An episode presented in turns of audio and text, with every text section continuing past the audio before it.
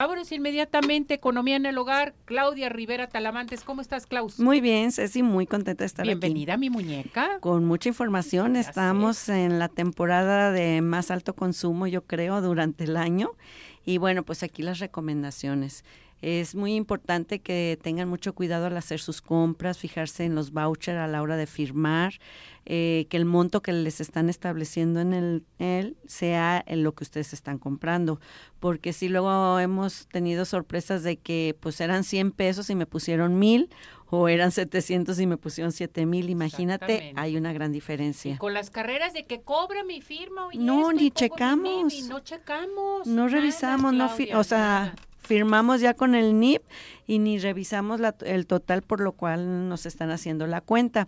Ahorita, por ejemplo, inclusive ha sido un tema algo polémico lo que tiene que ver con las propinas en los restaurantes o en los establecimientos donde nos ofrecen un servicio. En México la, la propina es voluntaria, pero se tiene la cultura de mm, dar mínimo un 10, 12, 15% y siempre va a ser conforme a lo que el servicio haya sido. Entonces, pues yo creo que es parte de ambas, de, de los dos, ¿no? Tanto el que ofrece el servicio como en el caso del mesero o el que te está atendiendo y del comensal o la persona que te está eh, dando, este, está en ese restaurante ahorita con las promociones para lo que son las posadas y las los eventos navideños. Entonces sí es bien importante si se acuerda desde un principio cuando es un evento privado o en su caso cuando es un restaurante que no te pueden obligar a una eh, cantidad específica. Algo también bien importante son las compras que hacemos en las tiendas de autoservicio, en las tiendas departamentales, las promociones a meses sin intereses. Hay que fijarnos, volviendo al tema del voucher, si la compra es a meses sin intereses, es del, del total de la compra, no lo van a dividir en meses. Siempre la recomendación es no comprar cosas perecederas, cosas que vamos a comprar como alimentos para la cena de Navidad o algo para 18 meses. Eso sería una compra no adecuada. ¿Por qué? Porque pues nosotros nos vamos a quedar con la deuda por año y medio y para el siguiente año ya va a volver la otra Navidad y todavía seguimos debiendo la Navidad de este año. Entonces, ¿qué debemos de comprar a meses sin intereses?